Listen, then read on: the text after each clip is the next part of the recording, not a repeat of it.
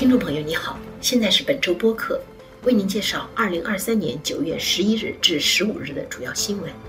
内容，包括：飓风里将在本周末到达加拿大东部沿海；加拿大开发商建造出租公寓楼将免交商品服务税；加拿大议员庄文浩在美国调查中国跨国镇压的听证会上作证；加拿大志愿者在乌克兰丧生。超过半数加拿大人希望政府减少接收新移民和留学生。卡尔加里市多个幼儿园爆发大肠杆菌感染。加拿大卫生部批准更新版莫德纳新冠疫苗。下面请听详细内容。正在缓慢北上的飓风里，预计将在星期六九月十六日以一级强度抵达加拿大东部，在西南部沿海地区登陆。随后在当天夜里转为后热带风暴，并移动到大西洋省份的东南地区。星期六，新斯科舍省西南部和新布伦瑞克省西南部的最大风速可能超过每小时九十公里。飓风在转为后热带风暴后，风速会减弱到每小时六十到九十公里，但是波及地区会更广，所到之处可能会造成大面积断电。飓风移动路径中心到西北部地区的降雨量最大，星期六可能超过五十毫米。当地紧急救助部门建议公众做好准备，包括准备至少三天的食物，给手机等电子通讯设备充满电，给车加满油，把车停在室内车库里。如果停在户外，要尽量远离树木，把可能被大风吹走的物品挪到安全的地方。注意天气预报和预警。加拿大总理特鲁多星期四九月十四日宣布，联邦政府将免除所有供出租公寓修建项目的商品服务税。这意味着开发商无需为此类住房的建材和人工交百分之五的增值税。这项举措是为了增加房地产市场上的平价出租房，降低房租开支。特鲁多还呼吁各省采取同样行动，免除出租房修建的省销售税。到目前为止，已经有三个省响应号召，他们是安大略省、B.C 省和纽芬兰省。魁北克省表示正在考虑免除出租房修建的商品服务税，是自由党在2015年提出的竞选承诺，但是两年后放弃。理由是，调研显示有更有效的鼓励平价出租房修建的措施。加拿大房贷与房产公司星期三九月十三日公布的报告说，加拿大的住房供应自去年以来略有改善，但是要真正满足需求、实现房价合理化，还需要在二零三零年以前，在现有房建项目之外再增建三百四十五万套新住房。加拿大保守党议员庄文浩星期二九月十二日上午在美国国会及行政部门中国委员会的听证会作证。该委员会正在调查中国跨国镇压行动。庄文浩在开场发言中说：“他在二零二零年担任保守党的外交事务评论员后，引起了中国方面的更多注意，尤其是在他敦促加拿大政府尽快决定是否允许华为参与加拿大五 G 网络建设。”以及发起关于新疆人权状况的动议之后，他简短介绍了中方对他采取的行动，例如要多伦多总领事馆官员查找他的国内亲属，通过微信公众号广泛传播抹黑他的文章。他同时也强调说，大量受到胁迫的普通加拿大华人只能默默忍受。他稍后在回答提问时说，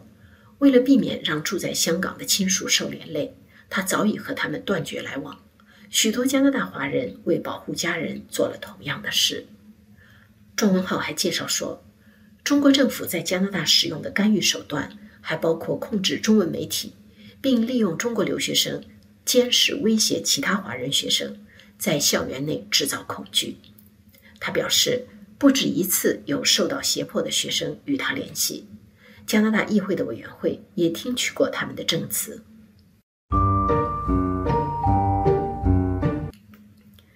加拿大志愿者伊纳特九月十日在乌克兰丧生，他和另外三名志愿者乘车前往巴赫穆特，途中遭到俄军炮击，车辆翻倒起火。他和西班牙志愿者伊瓜尔遇难，另外两人重伤。四人都属于救援之路组织，他们此行是去巴赫穆特外围地区进行需求评估。和伊纳特一起遇难的伊瓜尔是该组织负责人。曾经与伊纳特共事的另一位加拿大志愿者欧克告诉 CBC 记者，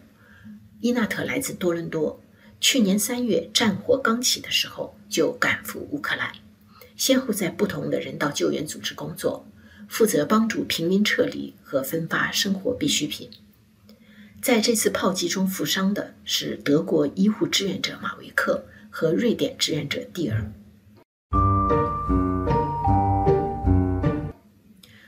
纳诺斯民调公司本周公布的一项民调结果显示，百分之五十三的加拿大人希望政府今年接收新移民的数量少于原定目标，这个比例比三月份高出十九个百分点。当时持这个观点的加拿大人略多于三分之一，认同政府的新移民接收目标的受访者占百分之三十四，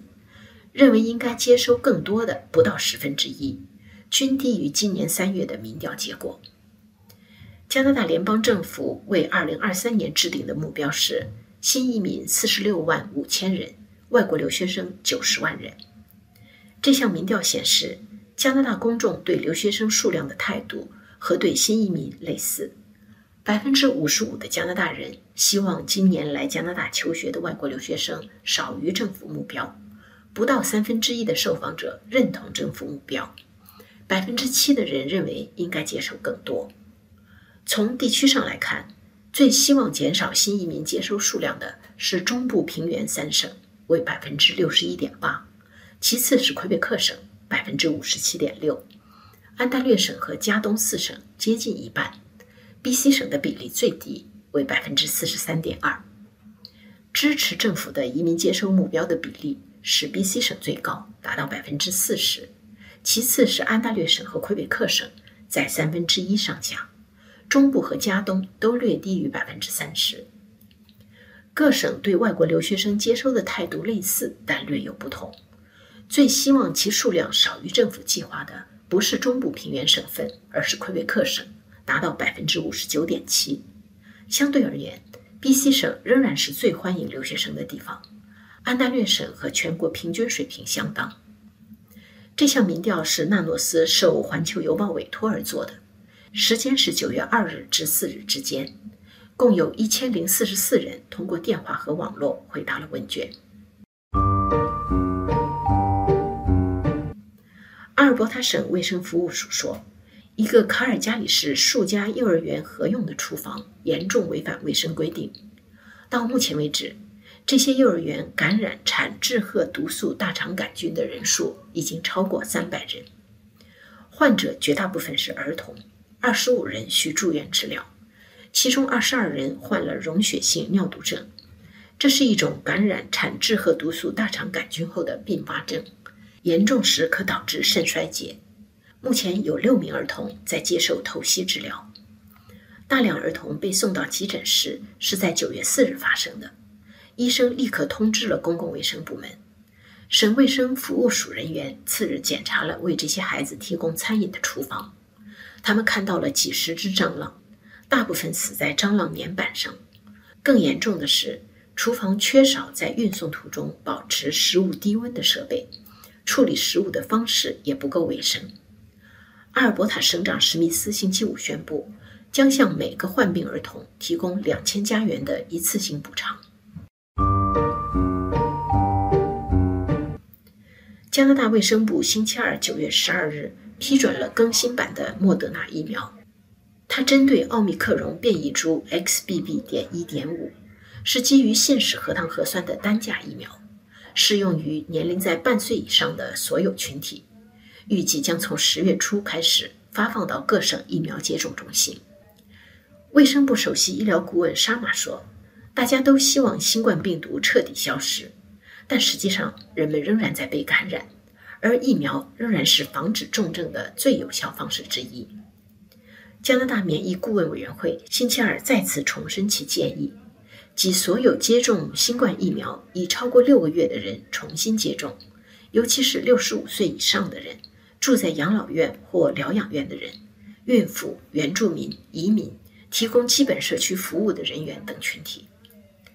辉瑞和诺瓦瓦克斯公司生产的疫苗仍在审核中。美国刚刚批准了辉瑞疫苗和莫德纳疫苗。现在，加美两国以及欧洲和亚洲地区的感染病例和住院人数都在增加，但远低于前几波疫情的高峰时期。以上是本周主要新闻，谢谢您的收听。